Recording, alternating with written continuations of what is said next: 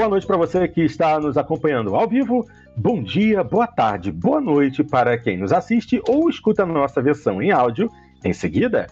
Hoje é domingo, dia 9 de abril de 2023, domingo de Páscoa, e está entrando no ar mais uma edição do Jogando Papo, o podcast onde não basta jogar, é preciso debater.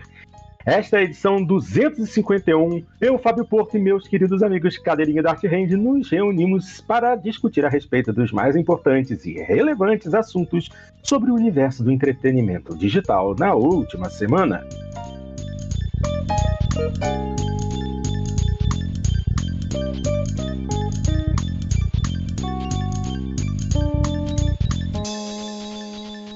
Muito bem, meus queridos. Hoje, por ser domingo de Páscoa, é... não vamos tomar muito do tempo de vocês. Temos aqui algumas notícias interessantes para conversar a respeito, então vamos direto para elas, começando, obviamente, pelo destaque da semana, que se trata do filme dos Super Mario Brothers. Super Mario Brothers bate recorde e tem melhor estreia para filme de animação, superando Frozen de 2019. Olha só material que foi publicado no Omelete. Eu vou dar uma lidinha e depois a gente comenta. Super Mario Bros. o filme superou Frozen 2 e conquistou o posto de maior estreia global para um filme de animação. De acordo com o site The Rap, o longa fez impressionantes 377 milhões de dólares em seu primeiro fim de semana, batendo o recorde de 358 milhões obtidos pelo filme da Disney em 2019. A produção baseada nos personagens da Nintendo ainda se tornou recordista entre as adaptações de videogames, superando os 210 milhões de dólares de Warcraft em 2016. Chris Pratt dá voz ao Mario na animação, que ainda tem Anya Taylor-Joy como a Princesa Peach, Charlie Day como Luigi, Seth Rogen como Donkey Kong, Jack Black como Bowser e Keegan-Michael Kay como Toad. Super Mario Bros. é uma produção da Illumination, estúdio responsável por Meu Malvado fa Favorito e Minions, e está disponível, está em cartaz nos cinemas brasileiros. Minha gente, deixa eu falar uma coisa para vocês.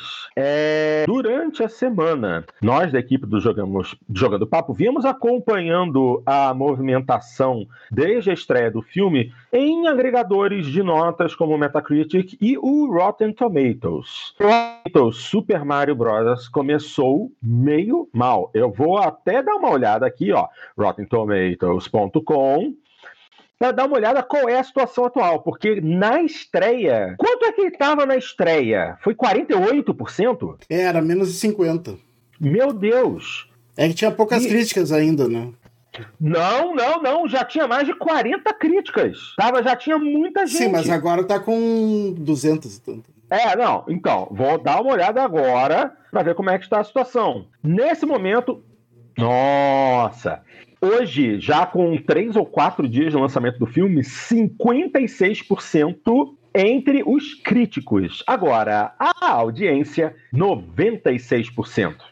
Ou seja, os críticos estão querendo entrar no filme como se fosse. Como é que se pode dizer? Como se fosse algo que ninguém conhecesse, ou que pelo menos eles não conheçam. Eles estão observando com o olhar de quem nunca jogou um jogo do Super Mario. É, eles avaliam com olhar de crítico como se fosse um filme qualquer, assim, eles, eles não levam em conta nostalgia, nada, né? Eles levam em conta a parte técnica. É, é interessante, né? A informação aqui é que são 205 reviews, dando 56%, e mais de 5 mil avaliações verificadas de, da audiência, né? Dando 96%. Então, é interessante, né? A crítica, a grande maioria não gostou. Inclusive, teve uma, uma mulher aqui que, nossa senhora, ela quis queimar o filme de qualquer jeito. A crítica dela foi super pesada. Mas eu, até, graças a Deus, ela já deve estar lá embaixo na, na lista de críticos. Então nem vou me dar o luxo de buscar por ela. Algum de vocês dois, eu acho que o Dart não viu ainda. O Dart não assistiu. Cadrinho, você viu? É. Assisti, assisti. Só, só, uma coisinha antes, eu tenho uma parte aqui, tu pode ver só os top critics, que são considerados mais conceituados, né? E tá bem dividido. Tá meio ah. a meio, os que, os que gostaram e os que não gostaram. é um filme que não. Ele não é um filme que foi detonado totalmente, mas também não é um filme aclamado, né? Então.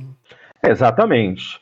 Cadelinho, suas impressões a respeito do filme. O que, é que você achou? Ah, Porto, quando começaram a sair as, as primeiras críticas ali, eu, eu, até conversei em off, né, com, antes da nossa gravação aqui com o Dart na semana passada sobre isso, sobre a. Como eu, eu, eu não estava levando muito a sério as críticas do Rotten Tomatoes nesse particular, até porque não, não é que eu não, não é que eu menospreze a importância do crítico, pelo contrário, né, eu acho a, a importância da crítica significativa como orientação para nós. Eu uso muito ela nos videogames. Mas nós temos que mas mais importante do que olhar as notas, né, olhar qual está sendo a avaliação, é entender o, a forma como está sendo abordado. E, e aqui que está o meu problema fundamental com essas críticas sobre o, o filme do Super Mario, e, e, e, é por isso que está tendo essa discrepância grotesca, né, de você ter ali 56% de avaliação positiva na crítica especializada e 96% de avaliação positiva no, nos espectadores, entre os espectadores. Porque, é, trazendo um paralelo para os games aqui, Porto, se você, uhum. quando você vai jogar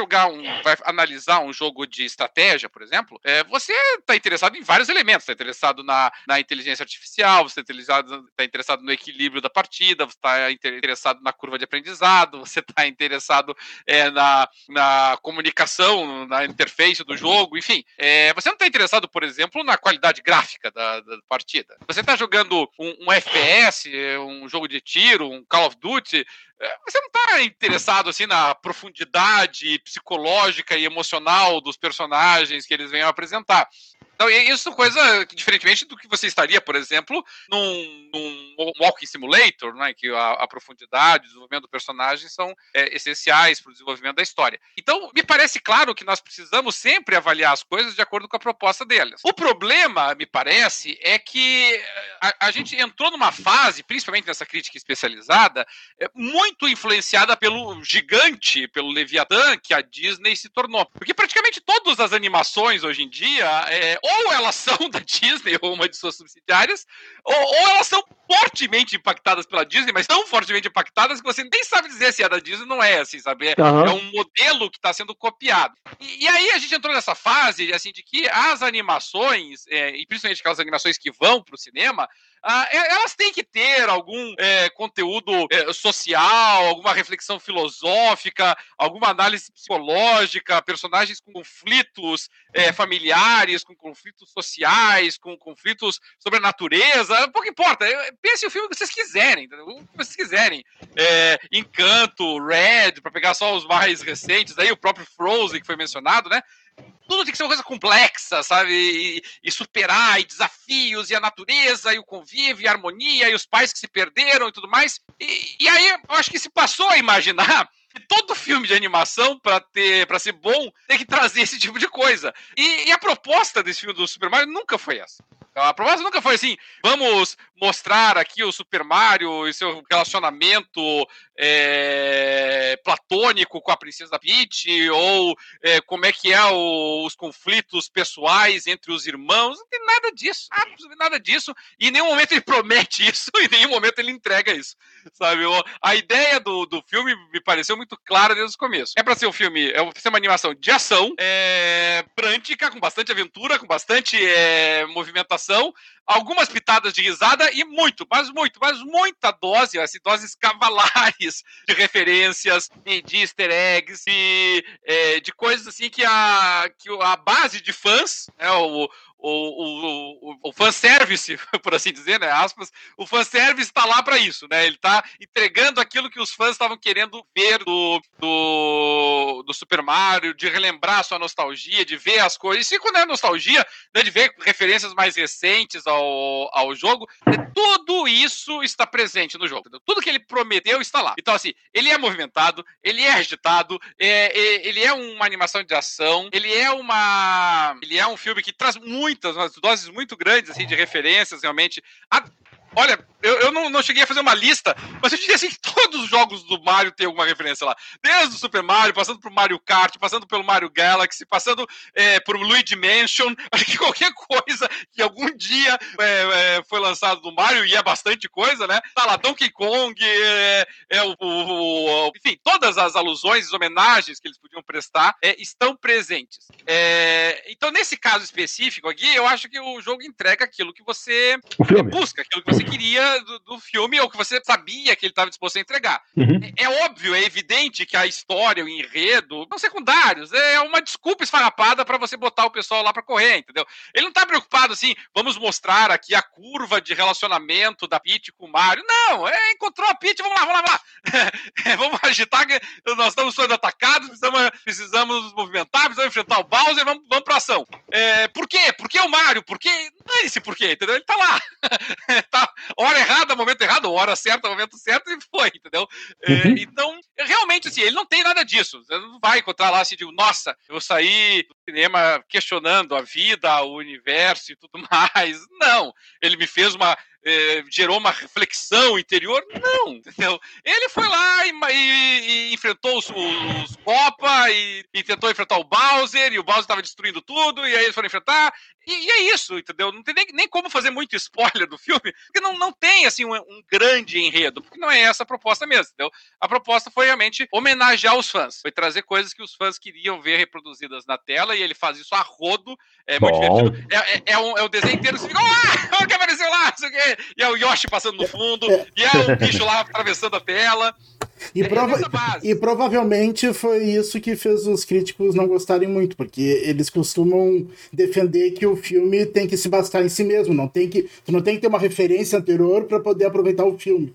É, e, que, e, é um filme que foi feito para os fãs, para quem conhece, né? É, realmente, se você for, mas, mas, vamos pegar, vamos até, mas até isso, sabe, Dart? Vamos, hum. é, como é que eu vou dizer assim? Vamos é, desbaratinar isso. Vamos tirar, vamos tirar os fãs de lado agora. Vamos supor que você nunca jogou um jogo do Mario na vida, embora seja o personagem mais icônico do, da, da, indústria do entretenimento, né? Eu acho que não, não, existe ninguém que não saiba que é o Mario. O cara tá dizendo, não sei que é o Mario, ele tá mentindo, entendeu? Ele sabe. Ele pode não ter jogado o jogo do Mario, mas ele sabe o que, ele é, ele sabe mais ou menos a proposta geral do jogo, ele sabe. Mas, mas vamos ignorar tudo isso, tá? Vamos supor que a pessoa nunca jogou, não conhece, não, não vai entender metade das referências, é, nasceu depois, no, no, atual milênio, entendeu? Não vai pegar as músicas lá da década de 80 que toca no, no, no filme. É, ainda assim, ainda assim, é um bom desenho, uma boa animação, uma animação é, de ação, uma movimentação, assim, é, é um agito. Eu, assim, alguém que nunca jogou Mario na vida, realmente, a nota para ele pode ser 5, 6 aí, beleza. É um desenhozinho de ação como tantos outros, entendeu? Mas, mas quem jogou, não. Quem jogou, quem conhece, quem algum dia teve algum contato, eu acho que ele entrega realmente o que os fãs querem. Isso não é pouca coisa, pô, não é pouca coisa. Quantos desenhos, quantos filmes não foram lançados já tentando fazer isso e não conseguiram? A, ma a, maioria dos filmes uh, baseado em games uh, não entrega, não entrega nada, nem pra fã, nem pra não fã. É, isso Exatamente, entendeu? É... E esse daí consegue, entendeu? Ele entrega. É, e foi, foi dois filmes até, o outro nem tem tanto a ver com games, assim, é, indiretamente, mas eu fui ver Dungeons and Dragons anteontem, Mesma hum. coisa, entendeu? Tá lá, cheio de referência, cheio de conteúdo, cheio de coisa assim que quem já jogou Dungeons and Dragons, já jogou Forgotten Realms alguma vez na vida, é, vai curtir, vai ver lá. Se é, é, uma grande história, não, é cheio de furo, é pra dar risada, é divertido, é pra. é galhofa, mas é legal você ver o troço ser produzido lá. mas, mas, esse, mas esse a crítica gostou, né? Esse, esse a crítica gostou, é. é. É porque esse, como é que eu vou dizer assim, a, a, ele tá mais atual, né, do que o Mario, né? E, e é diferente do Mario, ele tem muito, assim, do tipo é, empoderamento, justiça social, ele tem esses, eles têm esses componentes que a crítica gosta, assim, né? Mulheres fortes, homens mais ou menos emasculados, assim, é, tá, nesse aspecto tá mais, aspas, atual, assim, né? O Mario realmente não tá absolutamente nem aí pro peixe dessas conversas todas, assim. Então ele fica um filme mais raso, nesse sentido, né? Ó, ó, ó, deixa eu fazer um comentário. Eu, eu eu assino um canal no YouTube chamado Midnight's Edge, que costuma comentar muito a respeito de toda essa questão woke e, e como o cinema tem sido afetado com a questão de empoderamento e tal. E um vídeo que eles publicaram hoje de manhã comenta sobre uma grande virada no roteiro do filme de Super Mario, porque, pelo jeito, originalmente, o personagem principal do filme do Mario seria a Peach. Porque ela seria, ela seria, que ela, não, mas que o filme rodaria ao redor dela, que seria o empoderamento dela e que a Nintendo foi em cima do estúdio para alterar o roteiro, porque eles querem um filme de Super Mario, não é um filme é, de empoderamento da personagem da personagem secundária. Ah, e, a Princesa Peach, ela tá muito bem. Ela assim, é forte, sim. Sem, sem querer criar muitos spoilers aí pra quem vai assistir, assim, mas, mas realmente, a Peach não tá, assim, a indefesa, sequestrada e tal, não, ela não, não é apresentada dessa e forma. Eu acho, é, eu acho isso ok, eu concordo com isso, ela não precisa ser simplesmente aquela coitadinha que precisa da ajuda de alguém, ela ter a força dela e a vontade dela de ajudar e de resolver a situação, Tá ótimo, é, entendeu? Ter, é e, uma... e, isso até já, já, apareci, já tem aparecido um pouco até nos jogos mais recentes, né? É, ela não tem sido mais uma personagem totalmente passiva na situação. É. ela é uma, afinal de contas, ela é uma, uma soberana, é uma soberana estrangeira, na verdade, né? A gente tem que lembrar isso.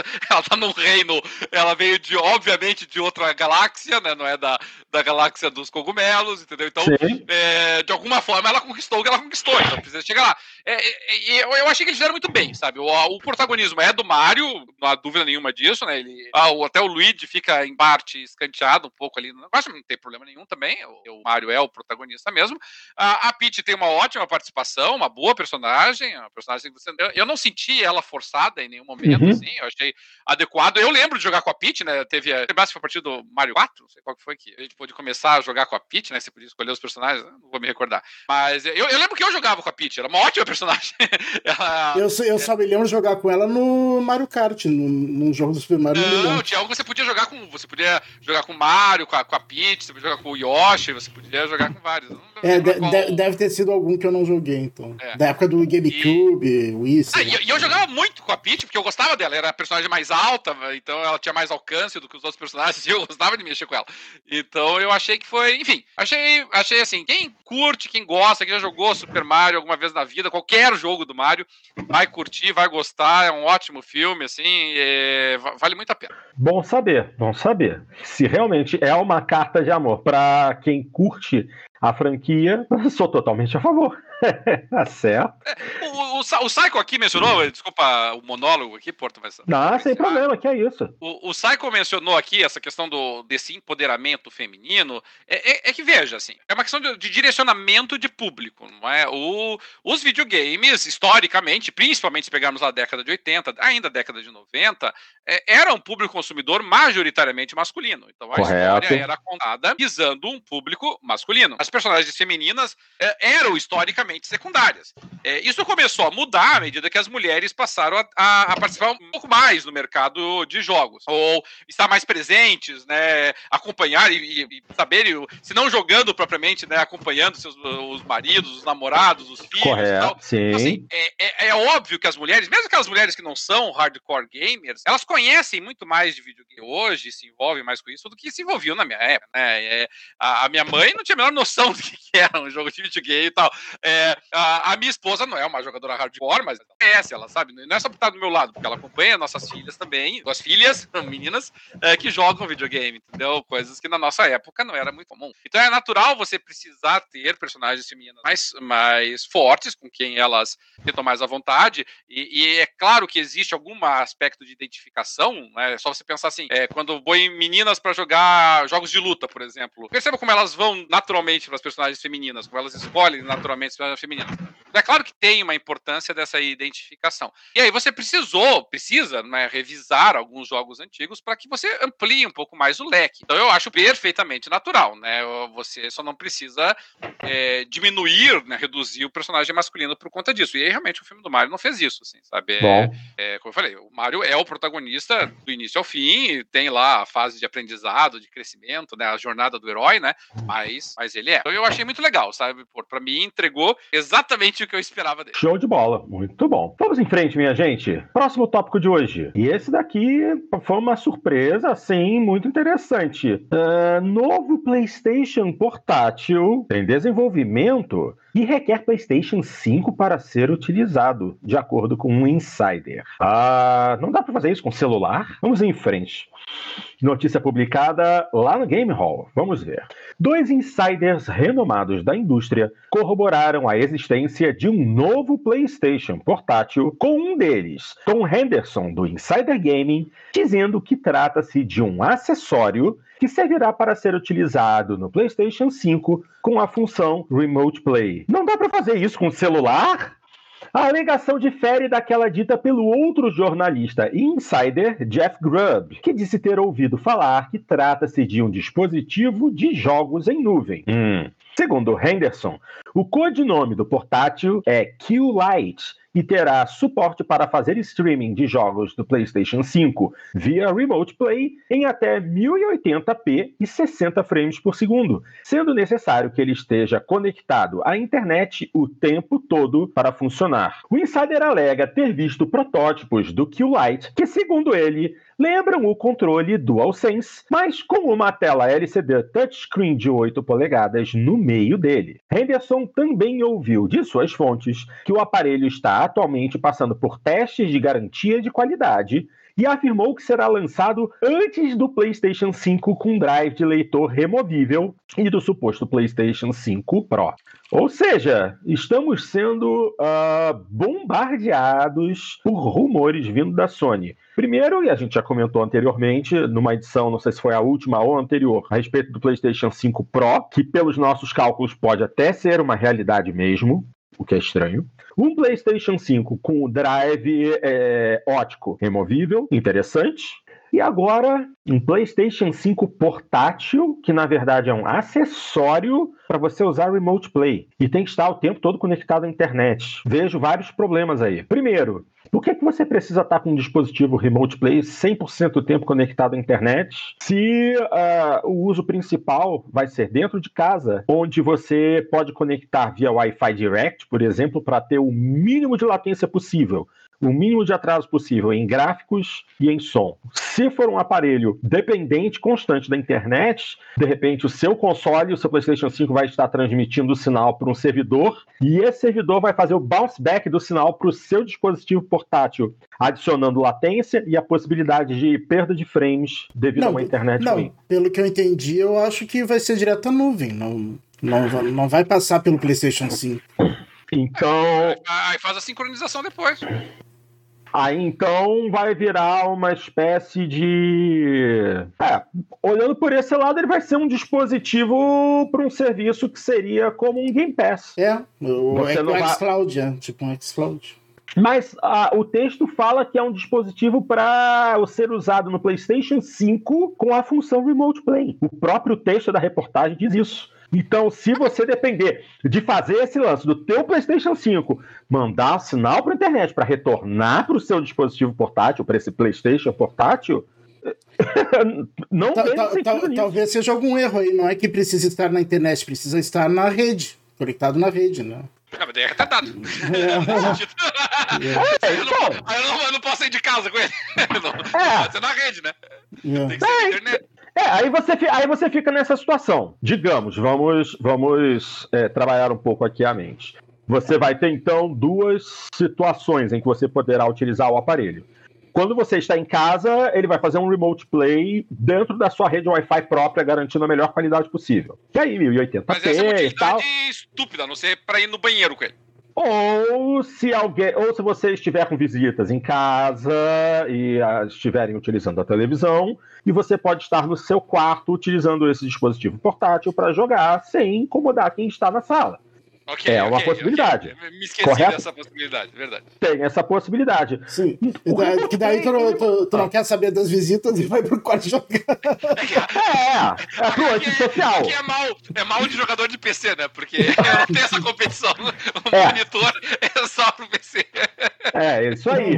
Mas, mas sim, sim, é, é verdade, e, tem essa atividade. E, e como eu disse, e como eu falei duas vezes no início da minha leitura, Celu não tem celular para isso. Remote Play não, não há um aplicativo da, da Sony para você fazer Remote Play. Do, tinha, né? Pelo menos eu me lembro, na época do PlayStation 4. E até no PlayStation 3, se eu não me engano, tinha um Remote Play que você podia instalar um aplicativozinho no celular e é, você usava comandos, comandos na tela para poder jogar. O Saicon diz que, que para jogar no Remote Play ele viu o vídeo no YouTube e para jogar no Wi-Fi usando celular tem que habilitar o 4G também, mas é, pelo jeito dá, dá pra jogar pro Remote Play, né? No PlayStation 5. Quer dizer. Mas, mas você não precisa de um aparelho dedicado para isso. É Exatamente. É. Aí, aí, a questão, aí a questão é justamente essa. Digamos que aí esse é um aparelho multifunção, porque aí você está. É que, é que esse já casa, ter, é que esse já teria o controle embutido, né? O controle do PlayStation. Embutido. É, você já tem um controle de PlayStation com gatilho adaptável e tal. Mas então, quando você estiver em casa com esse setup, utilizando a sua rede Wi-Fi com seu PlayStation 5 conectado à rede Wi-Fi transmitindo para esse dispositivo, ok, a latência vai ser mínima, 2, 3 milissegundos no máximo, o seu, o, os seus gatilhos adaptáveis vão funcionar bem, você vai conseguir ver a sua imagem Full HD naquela telinha minúscula para forçar a sua vista enquanto você joga, perfeito? Dentro de casa está tudo lindo. Mas aí você vai poder levar ele para a rua, conectar ele via internet, uh, numa situação cuja segurança da conexão não é a melhor, ainda mais se nós lembrarmos do histórico de segurança de rede da Sony. E aí você também vai ter muito mais latência, vai ter queda de qualidade na imagem e tal. Quer dizer, gente, Sony perdendo tempo. Sony perdendo tempo. É que pra usar em casa é bobagem, entendeu? Porque você poderia simplesmente usar um telefone celular, é, conecta um adaptador ao teu controle e tá resolvido, entendeu? Tem, joga ali um firmware que habilite todas as funções e o problema tá resolvido. Não tem dificuldade nenhuma é, fazer isso. A, que, você a pode, questão você pode usar telas maiores. Você pode, é. conectar no, pode conectar no iPad, você poderia conectar no, no Samsung Galaxy, qualquer Galaxy Note lá, entendeu? qualquer coisa dessa teria uma tela maior por cima. Não teria sentido isso, a meu ver, se for para usar fora. Só que para usar fora, mesmo até que ele tivesse uma ele tivesse uma aceleração local, eu acho que ele tá chegando para lá de Bagdade atrasado, assim, sabe? Porque ele não só tem o, a concorrência direta de um aparelho que já está muito mais. É, é, do, tá dominando muito mais essa parte que é o, o Nintendo Switch, e como ele chega atrasado até com relação ao Steam Deck. O Steam Deck acabou de bater 3 milhões de vendas. Então, as pessoas que querem um, um aparelho para jogar assim remoto e tal, faz a conexão com o Steam, não vai fazer com o PS5. Então, é, faz com aquilo que interessa, que é você ter a, toda a biblioteca do, do teu PC e poder ter a aceleração é, local, usando um aparelho decente, que é o, é o Steam Deck. Só se esse Keylight vier com um preço ridículo, né? De realmente simbólico de acessório e tal, mas ah, acho improvável. É, o review da Sony não vai ter preço ridículo de simbólico, vai ser ridículo de caro, isso sim. Exatamente. Assim, seria, seria o tipo de dispositivo é, interessante para um serviço como o Game Pass. Só que a Sony não tem Game Pass. É, bom, mas agora ela tá, ela tá investindo, né, na, nas novas é, assinaturas da PS. É, tá, tá investindo. Vamos ver quanto tempo vai levar, né, para a rede dela ficar poderosa feito a, a, da Microsoft. Inclusive, a gente vai falar sobre isso já já. o, Fábio, o Fábio Pereira diz que liga o PS5 em um videolink que a imagem vai aparecer lindamente na TV do quarto. lembra do... Cada onde ele tirou o videolink, meu Deus! Lembra do videolink que era pela entrada, entrada RF da TV? É. Meu Deus do céu, eu tinha isso no Rio, na, na, minha época de infância. Caraca, ele tirou isso do fundo do baú. Abriu a caixa de Pandora. Ah, Jesus. É. Assim, eu até entendo se a Sony quisesse fazer, tipo assim, é, lançar um aplicativo para, para Smart TVs, para você instalar na sua Smart TV, que você pareia a sua Smart TV com um joystick, com um, Dual, um DualSense ou um DualShock, e essa TV se conecta pela rede da casa a um PlayStation que esteja conectado na rede, para você utilizá-lo como um segundo ponto de, de acesso para o console.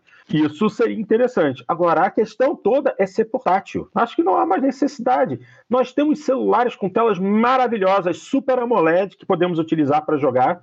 Existem dispositivos né, que são tipo é, é, mini joysticks adaptáveis, que você conecta nas laterais do telefone, pareia via Bluetooth e pode jogar. Tem vários desses que são de qualidade, que são muito bons para jogar jogos é, no celular e inclusive muita gente usa para jogar jogos no Game Pass através de celular. Quer dizer, é, é, Sony sendo Sony, querendo inventar mais algum dispositivo para fazer dinheiro. E eu honestamente acho que nessa ela pode se dar muito, muito mal. É mais um dispositivo que ninguém está pedindo. Mas deixa estar. Eles querem queimar é, dinheiro? É, é, essa é uma observação importante mesmo, né, Porto? É, não, não, não, não tem demanda para isso. Não é, Exato. Às vezes a gente cria-se coisas e, gente, e, e, surge a demanda depois que ela é criada, mas, mas, nesse caso específico, assim, não é nem sequer uma proposta revolucionária, assim, né? Exato. Tipo, ah, agora sim criou a demanda para algo que até então era impensado. É uma coisa que nós já conhecemos, nós sabemos como é que funciona, e ninguém estava querendo, exigindo, pedindo isso.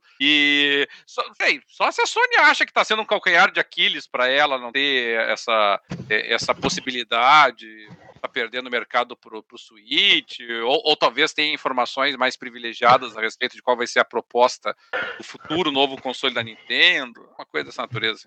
Então, é, na verdade, isso que a Sony está fazendo agora tá inventando, revolucionando. Gente, não sei se vocês conhecem, mas a Logitech lançou é, no fim do ano passado, um dispositivo chamado Cloud Gaming Handheld. É exatamente a mesma porcaria que a Sony está querendo fazer agora. É um pequeno dispositivo que custa 300 dólares e se parece com um Nintendo Switch Lite, uma telinha Full HD, joysticks dos dois lados, um analógico, digitais, teclinhas A, B, X e Y. É exatamente o que a, a, a Sony está querendo inventar agora. É um Logitech Cloud Gaming Handheld com o logotipo da Sony. Que ridículo. E assim, esse dispositivo da, da Logitech foi criado é, pensando em realmente jogar jogos na nuvem. Inclusive, eu estou no site dele agora e fala: o cloud requer uma assinatura a um serviço de jogos na nuvem feita separadamente, como o Nvidia GeForce Now e o Xbox Game Pass. É isso. Ok, minha gente. E, e a Sony ainda não tem um, um parecido, né? Tem, tem aquele PlayStation Now que não sei se, se entra nessa também. PlayStation Now para alguns países, né? É, pra, é exatamente, para alguns países. Olha, sinceramente, a Sony está completamente fora do loop nessa, gente. Péssima escolha, péssima escolha. Bom, já que estamos falando de Sony e nuvem, acho interessante dar uma lidinha nessa reportagem aqui que foi publicada pelo Windows Club. Microsoft tem mais usuários ativos que a Sony, de acordo com a Ampere Analysis. Hum. A empresa de análise Ampere Analysis publicou recentemente um relatório que indica as editoras com usuários mais ativos no PlayStation e no Xbox nos últimos meses. Mais precisamente, entre setembro de 2022 e fevereiro de 2023. Por meio deles, emerge que a Electronic Arts está na liderança. Mas outro fato também pode ser notado. A Microsoft tem usuários mais ativos do que a Sony, e também é graças aos jogadores de PlayStation.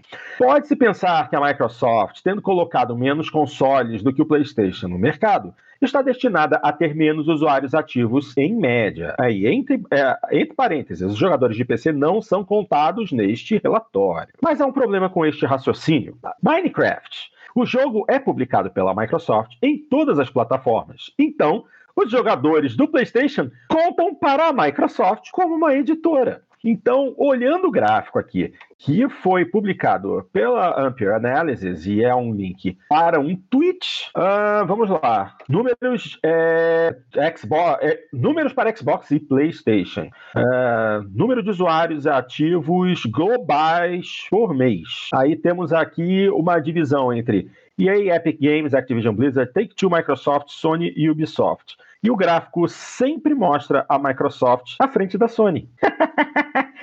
E é justamente por isso, porque Minecraft é oficialmente um produto Microsoft que roda em console Sony. Então a contagem pesa, tende para o lado da Microsoft.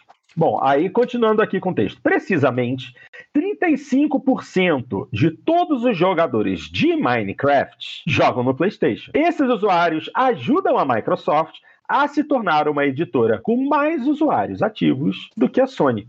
De qualquer forma, tanto a Microsoft quanto a Sony não chegam nem perto do número de, de editoras terceirizadas como Electronic Arts, Epic Games, Activision Blizzard e Take-Two. Pausa. Quando terminar a, a, a, a compra, né? Quando acertarem a compra da Activision Blizzard pela Microsoft, isso aí vai mudar radicalmente. No período do relatório, ou seja, setembro de 2022 a fevereiro de 2023, onde é que eu estava? Assim, Apenas a Ubisoft permaneceu abaixo dos números dos dois fabricantes de console na maior parte do tempo. A Sony deve ser capaz de subir novamente em termos de usuários mensais com a chegada de Marvel Spider-Man 2, que deve ser seu próximo grande jogo para 2023. Mas, por outro lado, a Microsoft poderá ter como grandes trunfos Starfield e a possível conclusão da compra da Activision Blizzard, como eu havia comentado anteriormente. Ou seja, é, contando como, não como produtora, mas como. É, como produtora não, né? Mas como uma editora de jogos, a Microsoft está à frente da Sony, mas muito ainda pode acontecer aí no meio do caminho e torcida para que finalmente a compra da Activision Blizzard King seja finalizada. Aparentemente está tudo correndo bem. A CMA agora decidiu apoiar a Microsoft ao invés de bater nela, então vamos ver o que vem por aí. Aliás, gente, convenhamos, que palhaçada do Jim Ryan, hein? Falar que se é, deixarem de ter Call of Duty ou se a qualidade de Call of Duty cair, o, PlayStation vai, vai acabar. Que absurdo! Bom, voltando para o tópico. E aí, minha gente, o que, que vocês acham disso? Assim, não. A PlayStation tem mais jogadores, mas usando um pouquinho de esperteza aí nesse cálculo, dá para ver que a Microsoft está à frente. Vocês esperam que isso permaneça desse jeito? Bom, Porto, a... esses números aí, como você mesmo mencionou, são números não de jogadores do console, são números da, da publisher, não é? Microsoft. Sim. A Microsoft até usou esse argumento na, no processo lá da. Na, tem usado esse argumento no processo da Comissão Europeia, na uhum. aquisição da Activision. Eles mencionaram lá que a, atualmente a Microsoft tem 58 jogos dela, é, que foram. que ela é a publisher, ela é a editora, e uhum. foram lançados para o PlayStation, estão disponíveis no PlayStation. E que apenas dois jogos em que a Sony é a publisher estão disponíveis no pro Xbox. Foi um argumento que ela apresentou. Claro que ela é, convenientemente é, é, ignorou o fato de que boa parte desses 38 jogos são, na verdade, franquias que ela adquiriu é, posteriormente, né, como os jogos da Blizzard, como os, Blizzard não, desculpa, os jogos da, da, da ZeniMax, né, da Sim. mas, mas, mas enfim, a verdade é que é, a Microsoft realmente, é, nas aquisições que ela fez, ela não tirou os jogos da. Tavam, tinham sido lançados para o PlayStation da, da biblioteca da, do PlayStation. E Correto.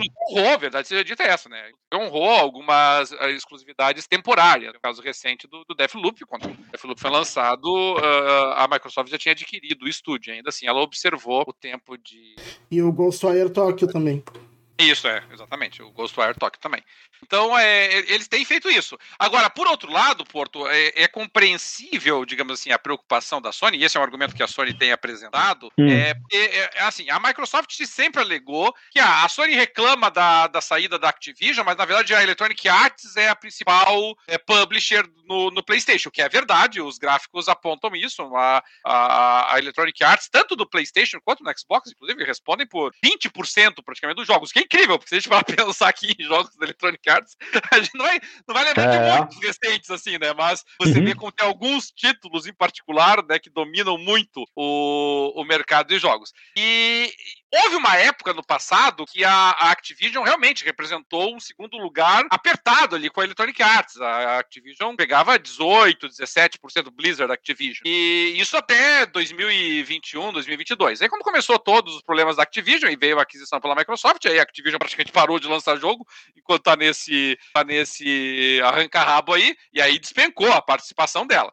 É, e aí a gente vê a participação de outras, né, como da Epic, que tem ali 10% do mercado, da própria Microsoft Microsoft, 8, 9%. E aí a gente descobre que realmente a, a Sony, os, como publisher, ela está lá embaixo, ela está acima em termos de participação, ela está acima da, da, da, Ubisoft, é verdade, mas, uhum. mas estão abaixo das demais. Então, é, claro, os jogos da, da Sony não estão no, no Xbox e apenas uma parte delas estão no PC, então é claro que a participação da Sony no próprio console é maior do que isso. Mas ainda assim não é muito maior do que isso, né? a verdade é essa. Então, existe uma, uma razão para a Sony ficar preocupada que os jogos da Activision possam eventualmente sair do catálogo dela. Daí ela fica tendo que segurar o tranco sozinho, ela e a Electronic Arts. E, e quem mais? A Epic, que tem relacionamento próximo com a Microsoft, verdade é essa, uhum. e a Ubisoft que, convenhamos, está mais para lá do que para cá, né?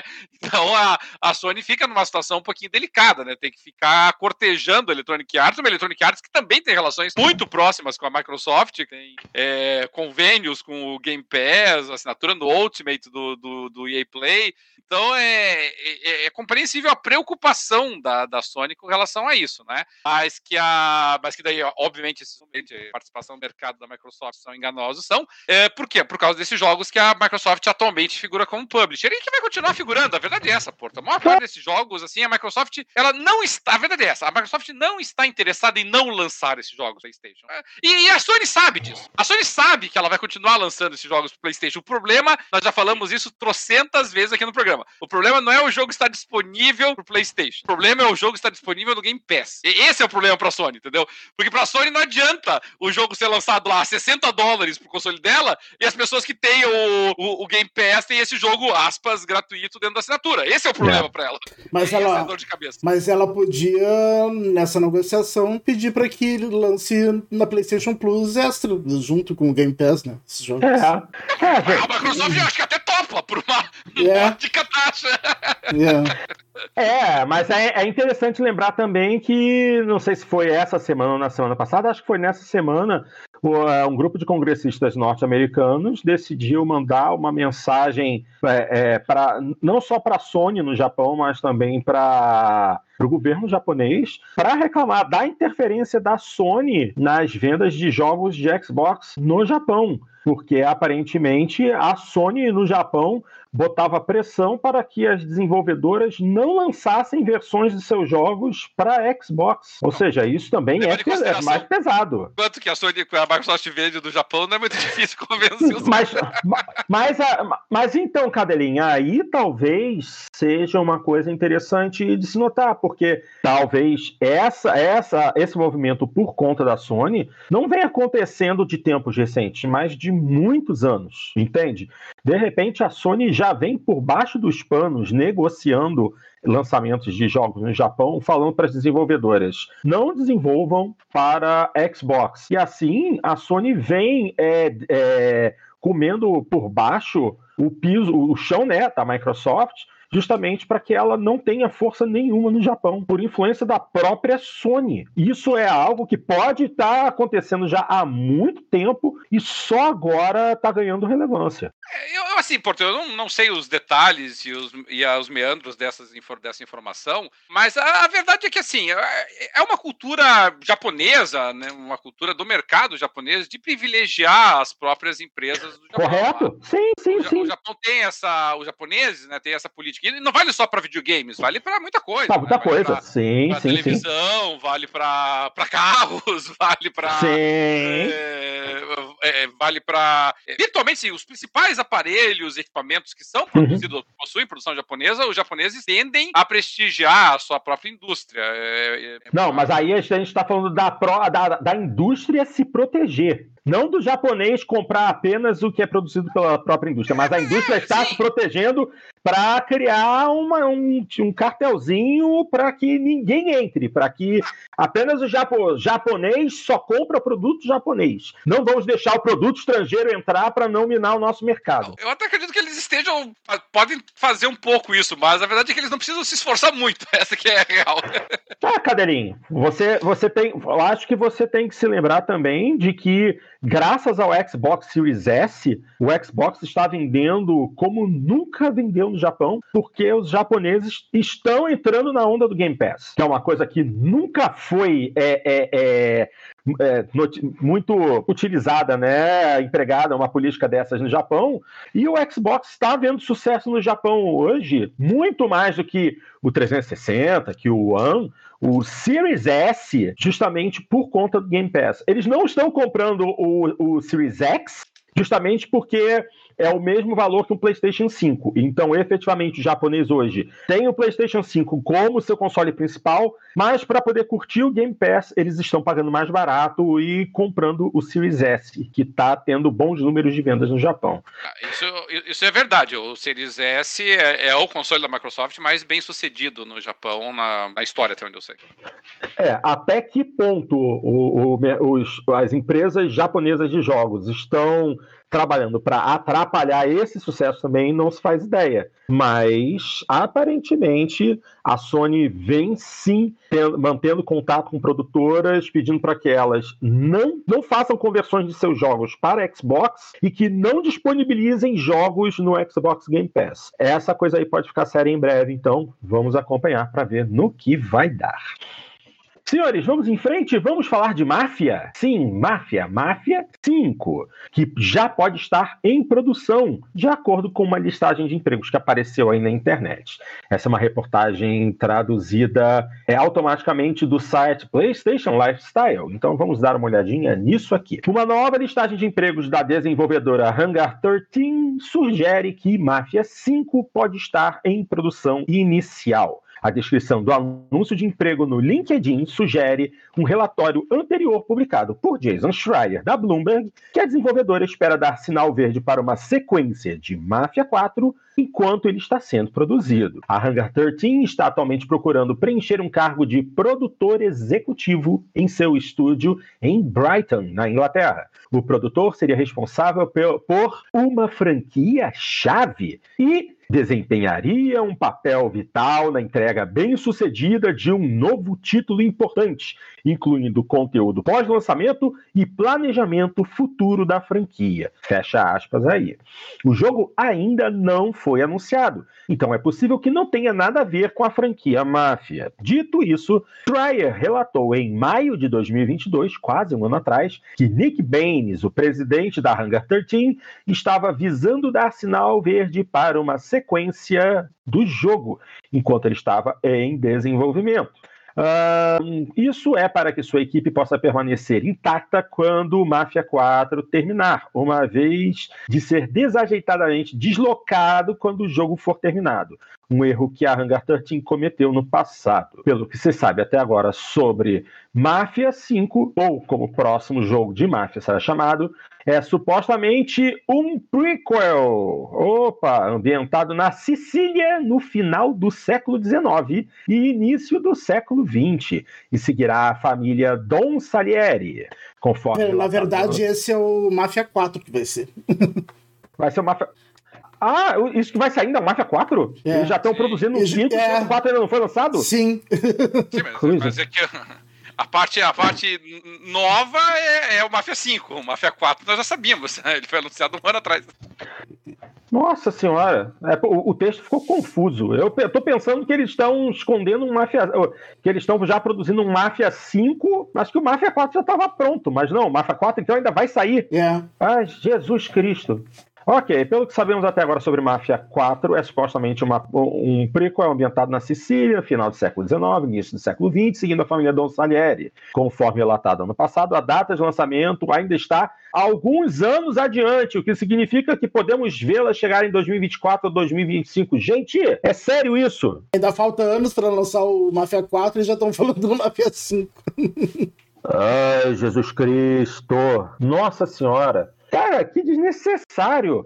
Pô, é, é, é, é, o rumor do rumor. Quer dizer. É, mas é que o, os jogos do, da série Máfia são jogos. São, são, são grandes produções. Então, sim, sim precisa começar a produzir com uma certa antecedência. É, mas assim, ainda nem terminaram de produzir o 4 e já estão falando da produção do 5. Nossa senhora, quem devia trabalhar desse jeito é Rockstar, caramba. Cadê o próximo GTA? É. Está trabalhando no GTA 6 enquanto estão desenvolvendo material, desenvolvendo o GTA 5. Não estou nem falando de, de GTA Online, conteúdo DLC, nada disso, não. GTA V, lembra? Lá na época do 360, na, quando estava na... em desenvolvimento? O 6 já devia estar também. Não, o pior é que eu acho que na época eles falaram que já estavam com, começando os 6. Não é possível. O, o, que eu acho interessante nessa história, nessa história do Máfia aí é que eu, eu já joguei todos os, os Máfias. Eu, eu não cheguei a jogar a versão definitiva do Máfia 1, né? Eu joguei o Máfia uhum. 1, mas não. Eu, eu também não joguei a definitiva. Então eu lancei o novo. Até tem promoção agora, depois até dou uma chance pra ele. E eu digo que a maneira é, me chama a atenção que a, o Máfia, tipo, assim, eu curto, eu gosto, eu gosto de quase todos os jogos que são mundo aberto, mas assim, nunca teve um Máfia assim de cair o queixo. São jogos assim que a gente curte, bacana, bem feito, legal. É, eu nunca me frustrei com nenhum Máfia, mas também nunca fiquei assim, é, espantado com a qualidade do jogo. É, mas ele ainda tem esse tratamento de, de franquia de, de, luxo, né? Outras franquias que às vezes produzem resultados mais consistentes ao longo do tempo, às vezes é, é mais um joguinho ali, tipo, sei lá, Persona, por exemplo, né? Ah, mais um Persona. Perto do, do, do, do Persona, o Máfia tem muito feijão com arroz para comer ainda, né? Mas o pessoal fica nessa, nessa festa toda em cima do Máfia. É interessante. E pelo silêncio aqui, eu tô achando que o Porto nos abandonou, né, Dart? Sim. mas, mas é esse novo Máfia é um que eu vou pegar. Agora, eu não sei se o pessoal curte, pelo menos quem curte no, no PC, o, o Mafia, o Definitive Edition tinha sido muito caro quando saiu tempos atrás e tal. É, por, é por, isso que eu não, por isso que eu não joguei. Ele é, foi lançado a, muito caro. É, atualmente ele tá em promoção, tá por 80 e poucos reais na, na, no Steam. E será que ele tem melhoria já pra nova geração ou ele foi lançado só pra. Não, é aquela Definitive Edition lá. É, eles chamaram de remake, né? Mas é um. Mas já saiu com melhoria pra Series X e PlayStation 5. É, Aí eu já não sei. É, eu, ia, eu, ia, eu ia pesquisar sobre isso justamente agora. Porque esse Mafia já tem bastante tempo que ele foi lançado. É em 2020 então... que ele foi lançado, bem no ano Sim, do lançamento 2020, dos consoles. Tem, tem aninhos. Então pode ser que tenha saído alguma atualização para nova geração, né? Se... E demorou toda a vida para botar em promoção ele. Que, que, é um dos problemas, na verdade, dos jogos da 2K, pelo menos do PC a, a 2K, ela, ela cobra caro pelos jogos dela, assim, é, é dureza, e me incomoda porque ela é a, é a, publisher do Civilization, né, então eu sei que o Civilization 7 vai vir caríssimo também, porque uh, até aquela porcaria do Midnight Suns, eles estavam cobrando trezentão até pouco tempo atrás. Bom, Dart, olha só, aparentemente Definitive Edition não tem update para Series S ou Series X, e está neste momento no Xbox em promoção de 164,95 por 57,73. Opa, está, tá está, numa, está com 107 reais de desconto. Ah, e a promoção dura mais 11 dias, contando de hoje. Então, é, se é um jogo que você gosta, é. dá, dá uma olhadinha. É uma pena que ele aparentemente não tem update para Series S ou Series X. Mas você sabe que o jogo vai rodar bonito no teu Series X. É. Tá certo? Pois bem, vamos em frente. Chega de falar de máfia e vamos falar de Alice. Alice, Alice, Alice mesmo. EA rejeita nova proposta de jogo de Alice e se recusa a licenciar ou vender a, a IP, né? A propriedade intelectual. Reportagem que está no Game Vício. Vamos lá. O desenvolvedor American McGee disse que sua proposta para um novo jogo de Alice, chamado de Alice Asylum, foi rejeitada pela Electronic Arts. A empresa também se recusou a licenciar a IP e muito menos vendê-la. Alice Asylum já está em andamento há vários anos. Magui montou uma equipe de desenvolvedores que trabalharam no conceito e elaboraram um argumento abrangente para o que seria o terceiro jogo da série. Em uma atualização no seu Patreon, Magui revelou que a Electronic Arts, abre aspas, decidiu descartar o projeto com base em uma análise interna de IP condições de mercado e detalhes da proposta de produção. Fecha aspas. Quando. Uh, opa, ah, ótimo, quando um, aparece um comercial no meio da tela quando você está lendo a reportagem, é bacana. Quando perguntado se consideraria licenciar a IP, a Electronic Arts disse a Magui que Alice é uma parte importante de seu portfólio geral e que a empresa não tem planos de licenciá-la ou vendê-la. Como resultado, Magui desistiu completamente da franquia Alice e decidiu deixar a indústria para sempre. Abre aspas. Não tenho mais ideias ou energia para aplicar na criação de um novo jogo de Alice. Nem tenho interesse em buscar novas ideias de jogos dentro do contexto do ambiente atual de desenvolvimento de jogos. Essas foram as últimas palavras do Magui. E acabou. American Magui acabou porque a Electronic Arts decidiu se recusar a licenciar a, propriedade intelectual da Alice. Ora, vejam só, a Electronic Arts matou uma desenvolvedora, basicamente isso. Que, que novidade. Mais uma, né?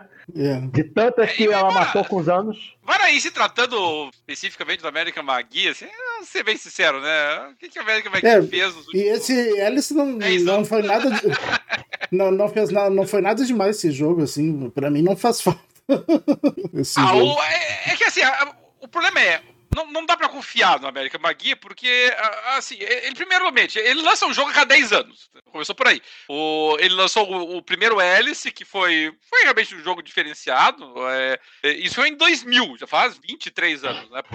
Aí é. lançou depois o Alice Madness Returns, que, diga-se de passagem, está disponível no Game Pass, é para PC, pelo menos, não sei se no, nos consoles, mas imagino ele também. E... Mas isso foi em 2011, faz 12 anos já que ele lançou isso. E, e, e nesse interim, ele lançou jogos muito ruins, essa é a realidade. Ele lançou aquele. Não sei se vocês lembram aquele Bad Day LA, que é talvez um dos piores jogos lançados da história já. Que, que foi muito ruizinho. É, ele lançou aquele Green também, que era muito fraquinho, assim, sabe? Uhum. Eu, eu, acho que o problema é, os jogos do Alice, eles não são jogos assim pequenos. Você vê, a produção, o orçamento do último Alice Magui, do American Magui Alice eh, Returns, eh, foi acho que 10 milhões de dólares. Assim, também não é uma super produção, mas também não é assim, tipo, é, tá aqui 10 milhões pra você, entendeu? Então, né, esse é o baúba. E, e, e, provavelmente, isso foi há 12 anos atrás, né? Provavelmente ele não chegou agora pra Electronic Arts e disse, preciso de 10 milhões. Ele deve ter chegado e dito, precisa de uns 30 mais ou menos pra fazer o jogo. Aí a Electronic Arts deve ter virado pra ele e ter dito, meu querido, é hélice, cara. Não é um jogo que vende a roda assim. Tem que ser é. menos, menos, menos. Ah, é, e, é um, e, é um, jogo, e é um jogo de resultado mediano. Até mesmo as avaliações é, na, no Metacritic, ele é um jogo de nível 75 no PC e 70 nos consoles. E é um jogo que foi lançado para 360 e PlayStation 3. Aí você vê realmente que é antigo. É, o, é, o jogo ficou muito icônico. Aquela abordagem, você vê, até hoje a gente vai em feira de videogame e, e e tem bastante gente vestida como a, a hélice do, do American McGee, assim, ele, ele conseguiu é, é, é, marcar né, o imaginário popular assim com aquela hélice gótica assim dele. Só que novamente, tô falando um negócio que saiu 23 anos atrás e não é um jogo assim que, apesar do pessoal gostar da, da estética da hélice e tal, é um jogo assim que tem uma base de fãs, assim, ama de paixão que tá querendo o retorno do jogo assim. Então aqui sem querer o advogado do diabo aqui, eu, eu acho, eu compreendo as razões da Electronic Arts de não lançar agora. Só que o problema é, se você não tem, pro, é, não tem projeto nenhum para IP. Está sentada, como a Electronic Arts está sentada há 12 anos em cima dela, sem nada, sem lançar nada. Ah, cara, venda pelo menos a IP, mande para alguém, deixa alguém fazer. Ah, esse troço. Exatamente, exatamente. E eu, por curiosidade, fui pesquisar a respeito do American Magui, né? E, nossa senhora, o cara sofreu o pão que o diabo amassou na juventude. é, talvez até por isso que os jogos deles tenham esse estilo. Ok, minha gente, mais alguma coisa? Ou vamos para o último tópico de hoje, que é o tópico mais uh, sem noção dos últimos tempos. Vamos lá? Prestem atenção nisso aqui que eu vou ler. Eu, eu tô a par desse tópico, eu não sabia que tínhamos um tópico sem noção pra hoje. eu acho, eu, não, eu acho isso muito sem noção. Muito Vamos sem ver. noção. Monster Energy, a empresa dos energéticos, está processando uma desenvolvedora independente. A empresa afirma que Dark Deception, Monsters and Mortals tem muitas similaridades com seu produto. Ah, como é que um videogame tem similaridade com uma bebida energética. Vamos ler aqui para tentar entender essa desgrama. A fabricante de energéticos Monster Energy iniciou recentemente um processo contra uma desenvolvedora independente pelo uso de uma palavra supostamente protegida por direitos autorais. Segundo o criador de Dark Deception Monsters and Mortals, a empresa está fazendo exigências absurdas para deixar de lado uma possível batalha legal pelo uso do termo monster. Monster. A Monster Energy diz que a palavra monster é dela. Então, vamos fazer o seguinte: o nome desse podcast a partir de agora é, não é jogando papo, é jogando monster. Vamos ver se eles vão, eh, vocês vão processar a gente. E, e, e, porque, e porque nunca processou Monster, Monster Hunter? Não, não, de repente já até tentou e a gente não tá Não, sabendo. não processou nada. Ela processa essa porque ela ameaça essa porque é pequenininha, né? Porque a outra, ela, ela peita ela. É, bom, a, a, situação foi exposta publicamente no Twitter por Vincent Livings, fundador da Glow Stick Entertainment, estúdio responsável pelo jogo. Segundo ele, a fabricante de bebidas é conhecida por ser um troll dos registros e o estúdio não está disposto a ceder facilmente às ameaças. Então, eu vou dar uma lidinha aqui é, numa tradução do Twitter desse Vincent Livings. Infelizmente, eles estão fazendo isso de novo. Para uma companhia que gosta de direcionar suas bebidas para os gamers, eles também tentam ser bullies e promover a falência de estúdios de jogos com litígios com altas somas de dólares. Uh, segundo Livings, a Monster Energy argumenta que o, o subtítulo de Dark Deception é confusamente similar à marca de energéticos. Pode um, pode um negócio desse? Agora, agora, vejam bem, vejam bem. A Monster Energy já processou a Ubisoft. Escutem essa. Conforme mostra o fundador da Glowstick Entertainment, essa não é a primeira vez que a empresa de energéticos tenta processar uma, uma criadora de games. Em 2020, ela chegou a iniciar uma batalha legal contra a Ubisoft envolvendo Immortals Phoenix Rising, que, quando anunciado, tinha o um nome original de Gods and Monsters. Fazer Monsters. Cara, a Ubisoft decidiu trocar o nome para não gastar dinheiro com o processo. Gods and Monsters virou Immortals Phoenix Rising. Ai, Jesus Cristo. A disputa acabou sendo resolvida de forma amigável após a desenvolvedora francesa mudar o nome do jogo por razões criativas. Segundo Livings, o que torna a situação especialmente estranha é o fato de que sua empresa está usando o nome Monsters and Mortals há um tempo considerável, chegando inclusive a fazer parcerias com franquias como Silent Hill. Uh!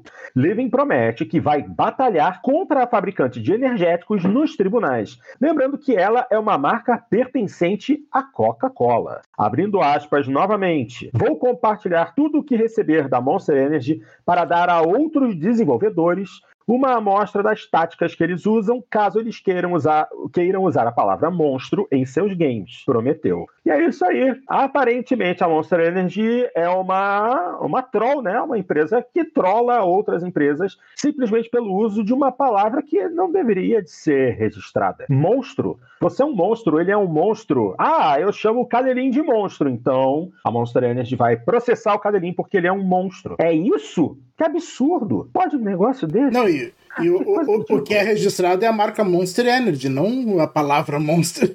Exato! Mas a Monster Energy diz que Monster, apenas Monster, é deles. Como é que é. pode um negócio desse, cara? Só nos Estados Unidos mesmo. É, ai, ai. aqui no Brasil, tenho quase certeza que não, não vingaria essa, não. essa alegação. Não, o, INPE, o, INPE, o INPE não deixa registrar coisa, palavra comum, assim. É, ah, é verdade, é, é isso mesmo. O Instituto Nacional de Propriedade Intelectual não deixaria uma palavra simples, um substantivo simples ser registrado. É verdade. Bom, pelo menos aqui, aqui no Brasil não, não teria problema, mas lá fora ainda mais um, um, um, um, país que se gaba né, de ter um, é, é, é, um sistema legal tão, é, é, tão bom né, quanto os Estados Unidos. É, e lá, tem alguém que vai lá... explorar uma fraqueza ou uma falha do sistema para tentar obter algum resultado. É, e lá esse sistema de marcas e patentes, eu não sei se é órgão governamental lá ou se é autorregulamentado, que nem que nem a classificação indicativa lá, né? Que as próprias empresas que fazem. Então eu não sei como é que funciona lá. É, mas lá é bem mais complexo, né? Toda essa questão. Eles são muito chatos com essa questão de, de marca registrada, né? Muito Sim. mais que aqui no Brasil. É. Bom, e minha gente, é isso aí. Gostariam de adicionar mais alguma coisa, meus queridos? Estão nessa, sabendo de alguma notícia? Fala, cadê? Nessa história da Monster aí, só para lembrar o pessoal que talvez não, não se recorde, mas nós tínhamos uma situação infame, muito parecida com essa, que era com a tal da, da Ed. Não sei se vocês lembram isso. Da Ed? O, é, tinha uma, tinha uma empresa, aliás, ainda existe essa empresa. Se vocês procurarem por Ed Games, você vai encontrar ela ainda. É, essa era uma empresa que eu acho que começou com o nome de, de Softtech, se não me engano, e ela tinha lançado, no tempo do EPA, ela tinha lançado um jogo que era Ed, alguma coisa. E aí ela patenteou e conseguiu de alguma forma, porque os Estados Unidos têm controle beleza, é, ela conseguiu patentear o nome Ed pra ela. Aí qualquer jogo que botasse o nome Ed, que é uma relação normal, né? É, é, fronteira, limite e tal, é, ela, ela processava, não podia usar a palavra Ed e nada a ver relacionada com games. E ela ficou processando um monte de gente, ficava trolando e perturbando o que dava, assim. É, só que ela também não se limitava só às pequenas, né? Ela ia atrás das grandes. Até que, até que ela resolveu enfrentar uma empresa que estava lançando um jogo chamado, chamado Mirror's Edge. E essa empresa é a Electronic Arts. Sim. E aí complicou o meio de campo, porque a Electronic é. Arts bateu de frente com ela. Aí a, elas brigaram por uns três anos lá e, a, e aí fizeram um acordo, como acontece na maior parte dos casos. Mas aí, basicamente, a, a, a Edge cedeu, a, a Electronic Arts lançou o Mirror's Edge, e, e aí a, o, a patente foi, foi transferida para a Electronic Arts, mas foi uma vitória de pirro para a Electronic Arts, pouco tempo depois, é, a, a, a Câmara de Comércio americana cancelou, caçou o registro. Até a Electronic Arts tentou, tentou recorrer da decisão, mas foi indeferido. E aí ninguém mais hoje tem direito à palavra Ed sozinha. Mas daí essa Ed, eh, que era essa empresa, ela registrou outras trademarks. Uma delas é essa Ed Games. Então, Ed Games, Ed Gaming, é tudo é, é deles agora. E, e, se você entrar no site deles, eles ainda lançam um outro joguinho, porcaria, assim, todo ano, assim, só pra dizer que existem ainda e manter o direito da IP, porque é do direito. Não, na verdade, eles lucram com os acordos que fazem. Exatamente. É, isso, Não, eu, eu entrei aqui na, na Wikipédia deles, é impressionante. Aí tá aqui, a Ed Games é uma desenvolvedora de videogames norte-americana que fica localizada em Pasadena, mais conhecida pelas práticas do seu fundador e CEO Tim Langdell, ao, é, ao reforçar é, trademarks relativos à palavra Ed, cujas fontes descrevem como litigiosas. É. Langdell defende essas práticas desde que a Ed, dizendo que a Ed apenas é, processou duas empresas desde os anos 80. Uhum. É, que, que, ela entrou, ela entrou com ação, sim, mas é que ela entrava com cease and desist, né? Que é aquela notificação extrajudicial é, que você diz, ó, se você não trocar o nome, você vai, vai vou ajuizar a ação contra você. Aí o pessoal volta, pulava, tirava o time de campo, né? Porque é caríssimo entrar com essas ações. E aí ele não, ele não precisava essa, entrar com ação judicial, mas ele vivia perturbando com essas ameaças. É, e olha que eles tentam de tudo, né? Porque você comentou muito bem a respeito da situação da Electronic Arts, né? Com Mirror's Edge. Eles também brigaram com a Future Publishing, que é uma, é uma editora Ed, britânica, a revista Edge. Em 2001, eles tentaram é, brigar com a Namco por causa do jogo de luta Soul Edge, que é o jogo que precede Soul Calibur, né? É, e não, cons não conseguiu. Uh, e tem muitas outras coisas aqui. É, e, e, o problema era o mesmo, né? A, Ed é uma palavra, é uma palavra comum na língua inglesa, como monster também é uma palavra comum. Então é, é óbvio que é puro assédio processual. As pessoas, eles tentam entrar com essas ações para ver se a pessoa desiste no, no grito, entendeu? Na, na falta de dinheiro para brigar. E é, é, evidente que essa ação não vai para frente. Né? É, até, até, até, que encontram alguém disposto. Monster, a palavra monster é minha daqui pra frente. Qual é, meu amigo? E, e, e, sequer, sequer você tem um jogo chamado Monster, né? Você tá alegando que você, na verdade, explora comercialmente propagandas nesse mercado de games e por ah, qual é? Não, na pior das hipóteses, a palavra Monster, se tivesse alguma ligação com Monster, seria até uma propaganda para eles. Ah, é? É. Cara, muito triste, cara. É muito, isso, isso é a mais pura e completa falta de noção. É, e eu acho que é assim que a gente vai terminar o programa de hoje. Sim ou não, senhores? Sim. Acho que sim, pô. Sim. Acha que sim? Pois bem, minha gente, chegamos ao fim de mais uma edição do Jogando Papo e, como sempre, vamos agradecer a galera do chat do YouTube que esteve conosco hoje durante a transmissão. Tivemos o prazer de ter ao vivo com a gente, os companheiros Vanderlino Pereira, Alexandre Santiago, André Luiz, Saicon X2, Fábio Pereira, Leomar Braz, a Leide também esteve aqui, o Senato Souza, o Rick Souza, o Alex e o Lima Charlie. Meus queridos, muito obrigado pela força que vocês nos dão sempre. Valeu, galera! E se você chegou ao nosso programa por uma recomendação do YouTube e gostou do nosso trabalho, dá uma curtida aqui no vídeo, assina o canal e clica no sininho aqui embaixo do lado direito para poder ser notificado assim que uma de nossas transmissões estiver agendada, para que você possa nos acompanhar ao vivo ou assistir a gravação que sai logo a seguir. E não se esqueçam de compartilhar nosso material para que mais pessoas conheçam nosso trabalho. Não custa lembrar que fazemos este podcast sem nenhum ganho financeiro, apenas pela paixão que temos por essa indústria que tanto nos traz alegria.